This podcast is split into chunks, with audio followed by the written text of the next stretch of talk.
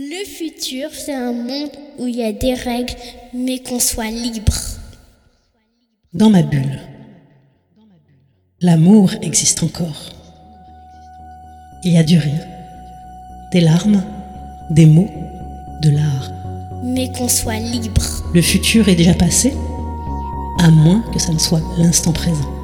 Ok. Écouter avec les yeux, laisser parler le silence, rentrer au cœur, faire confiance à son ressenti. Le futur. Être humain, n'être qu'humain. Demain, j'ai envie d'y croire. Dès aujourd'hui. Libre de faire ce qu'on aime. Libre d'être soi. Libre d'aimer.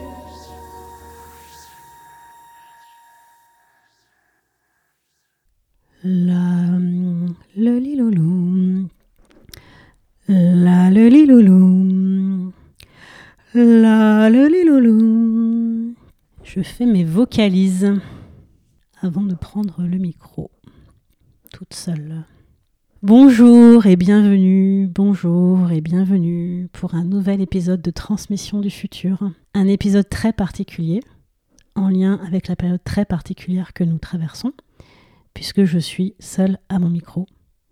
Je n'ai pas d'invité aujourd'hui, c'est un choix que de prendre mon micro pour m'exprimer, de moi à vous, de vous à moi, pour faire une sorte de flash info des transmissions du futur et je dirais même euh, bah, des transmissions du présent, parce que là, on est en train de se rendre compte que le futur, c'est euh, chaque pas que nous faisons à chaque instant présent.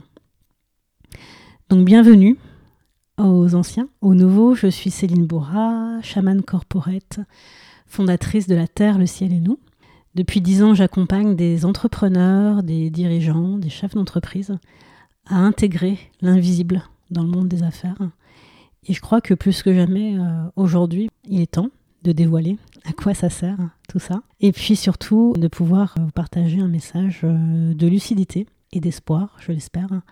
En tout cas, j'avais envie de prendre la parole aujourd'hui pour m'exprimer sur euh, ce qui est en train d'advenir, sur un sujet dont on n'entend pas assez parler et qui pourtant, je le vois et je le sens monter depuis quelques mois, devient de plus en plus une préoccupation pour nombre d'entrepreneurs, de, dirigeants, et je dirais au sens plus large, euh, pour nombre de personnes qui sont en train de se réinventer ou de se repositionner dans leur vie.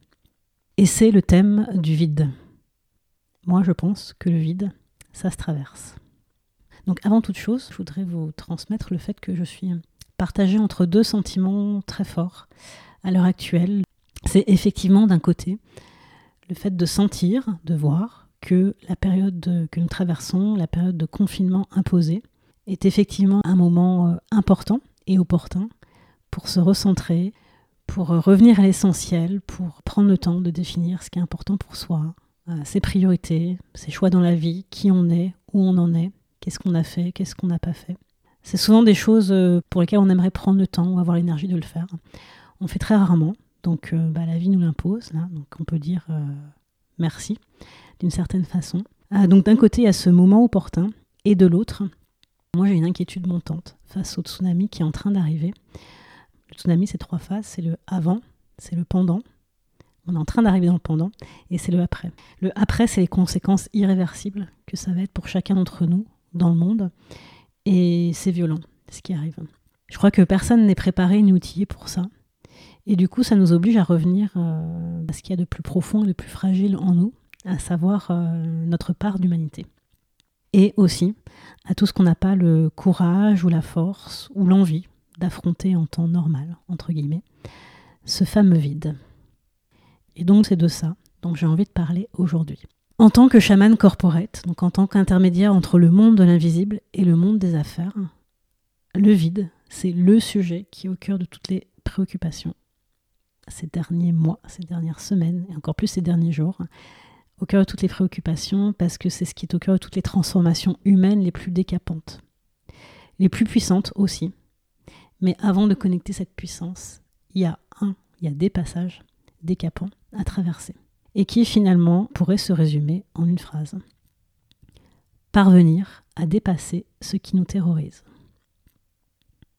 Et plus j'avance, plus je transmets sur ce sujet. Et j'ai animé notamment euh, le mois dernier deux workshops sur le vide créateur qui ont été euh, extrêmement euh, puissants. Les retours que j'en ai eus, en fait, m'ont éclairé, alerté, m'ont dit là, il y a vraiment quelque chose sur ce sujet. Parce que j'ai eu des retours beaucoup plus précis, beaucoup plus pointus que tout ce que j'avais pu avoir jusqu'ici. Et donc, plus je transmets sur le sujet, plus je me rends compte qu'il y a besoin de rendre accessible, il y a besoin de partager, il y a besoin de décortiquer cette notion pour la démystifier.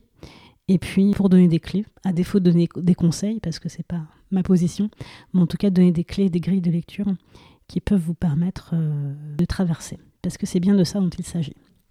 Alors certes, c'est pas un sujet très bankable, et pourtant, c'est ce qui sous-tend tout le mouvement naturel de la vie, de la nature, le vide. On dit que la nature a horreur du vide parce que dans tout mouvement d'évolution, de croissance, d'expansion, il y a un retrait, il y a quelque chose qui doit se retirer, qui doit se déconstruire avant de laisser place à quelque chose de nouveau. Mais il y a cet entre-deux, cet espace entre, qui est très inconfortable, qui est très difficile à vivre. Et c'est là du coup que c'est nécessaire de rentrer dans une compréhension non plus mentale de ce qui est en train de se passer, mais une compréhension énergétique et une compréhension spirituelle. Donc on s'est coupé de ce mouvement-là, de ce mouvement naturel. Et finalement, comme tout ce dont on se coupe, ça revient d'une autre façon. Et là, c'est aujourd'hui ce à quoi on est obligé de revenir. Dans les 13 premiers épisodes de mon podcast, vous avez pu entendre des personnalités entrepreneuriales s'exprimer sur la façon dont elles allient deux polarités, c'est-à-dire deux notions a priori opposées, et comment elles, elles les habitent, elles les incarnent, elles contribuent à transformer la société grâce à cet assemblage de dualité. Par exemple, dans l'épisode 4, avec Mayua, on a parlé d'ego et de créativité. Dans l'épisode 8, avec Alice de Bernard, on a parlé sauvage et sacré. Dans l'épisode 10, avec Grégory Pouy, on a parlé racine et liberté. Et moi, ce qui me passionne dans cet exercice, donc autant dans ce que je peux transmettre euh, online par ce podcast que dans ce que je fais et mets en œuvre euh, chaque jour dans mon métier, ce qui me passionne, c'est le et. C'est l'espace entre. C'est l'espace vide d'où peuvent émerger de nouvelles informations, de nouveaux regards et donc de nouvelles possibilités d'évolution. Quand mon entreprise s'appelait encore le luxe d'être soi, donc de 2010 à 2018, je disais souvent que mon job c'était le D apostrophe entre le luxe et être soi. Et maintenant qu'elle s'appelle la terre, le ciel et nous, bah mon job c'est encore plus ce et, la création de nouveaux possibles à partir d'une dualité ou d'un chaos de la rupture d'un point d'équilibre. Comment remettre le ciel et la terre en équilibre? Ben, Je crois qu'on est euh, plus que jamais au cœur de ce sujet. Et finalement, dans mon parcours, depuis très jeune, je suis euh, hantée, obnibulée par une question qui est que reste-t-il quand il ne reste plus rien? Que reste-t-il quand il ne reste plus rien? Et du coup, face à cette question, je me suis aussi toujours demandé pourquoi cette question? Parce que j'ai pas vécu en temps de guerre, j'ai pas vécu en temps de pénurie. Et pourtant, il y a quelque chose dans mon ADN qui me pousse sans cesse à explorer plus en profondeur ce sujet. Et à sans cesse me demander comment on peut amplifier et sublimer cet espace vide. Alors on a tous nos expériences de vie euh, décapantes qui à la fois nous fragilisent et, et, nous font grandir. Et pour ma part, ça a été une confrontation ultra violente avec la maladie et la mort. Et donc du coup avec toute l'impermanence et l'impuissance que ça représente. On dit que les chamans sont des personnes qui ont été confrontées de façon très violente à l'expérience de la mort, quelle que soit l'expérience, un deuil, une maladie, un accident, une expérience de mort imminente. En tout cas, un moment dans leur vie où il y a eu une bascule entre la vie et la mort. Et du coup, le, le voile qui séparait les deux s'est estompé. Du coup, la conscience s'est élargie et ça donne un champ de vision beaucoup plus vaste, avec non pas la connaissance ni la compréhension, parce que c'est pas du tout mental, mais avec la perception que, au-delà de ce qu'on voit, au-delà de ce qu'on croit, il y a toute une autre réalité, qui n'est pas visible pour le coup, mais qui est bel et bien palpable. Et donc, moi, je pense qu'on ne se remet jamais totalement de ces épreuves qu'on a vécues. On emporte au fer rouge des stigmates dans nos cellules. Et pour ma part, ça m'a donné une euh, hyper énergie de vie et en même temps un tout autre regard sur les notions de risque. d'incertitude et de vulnérabilité. Parce que quand on est, quand on a été connecté à cet instinct de survie, bah finalement on sort de la théorie, on est dans le cas pratique en permanence.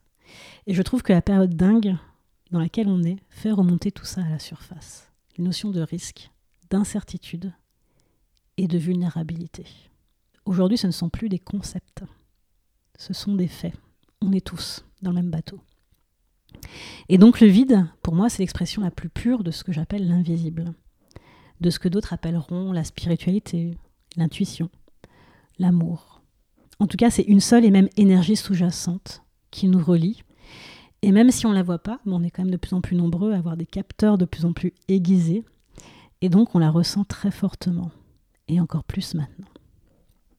Et donc, comme tout ce qui nous fait peur, eh ben le vide, ça ne se fuit pas. Sinon, il revient. Ça ne se contourne pas. Sinon, il nous emprisonne. Ça se regarde en face et ça se traverse. Et je vais le répéter une deuxième fois pour que ça s'imprime dans vos cellules. Le vide, ça ne se fuit pas, sinon il revient.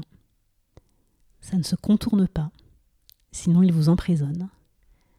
Ça se regarde en face et ça se traverse.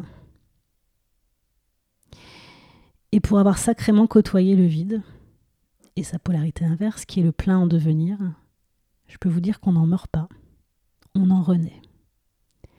Mais pour ça, il faut avoir le cœur sacrément bien accroché. Je ne sais pas ce qui va nous arriver, mais j'ai envie de dire, gardez, gardons les yeux et le cœur grand ouverts, parce que ça va secouer.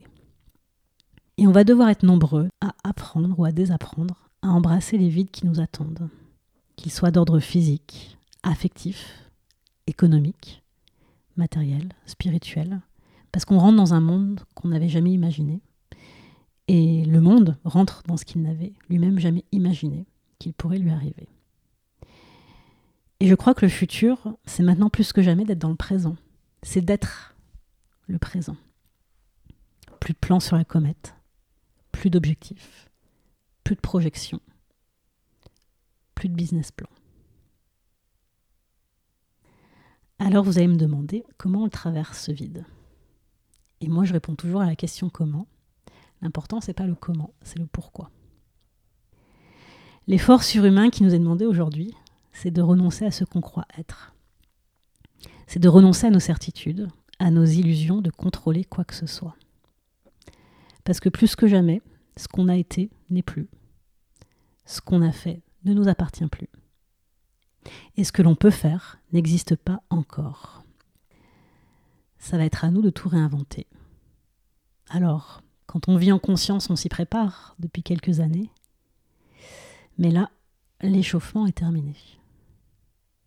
Et je dirais que traverser le vide, c'est finalement se laisser traverser par la vie. Par tout ce qu'on n'avait pas vu en temps normal, entre guillemets.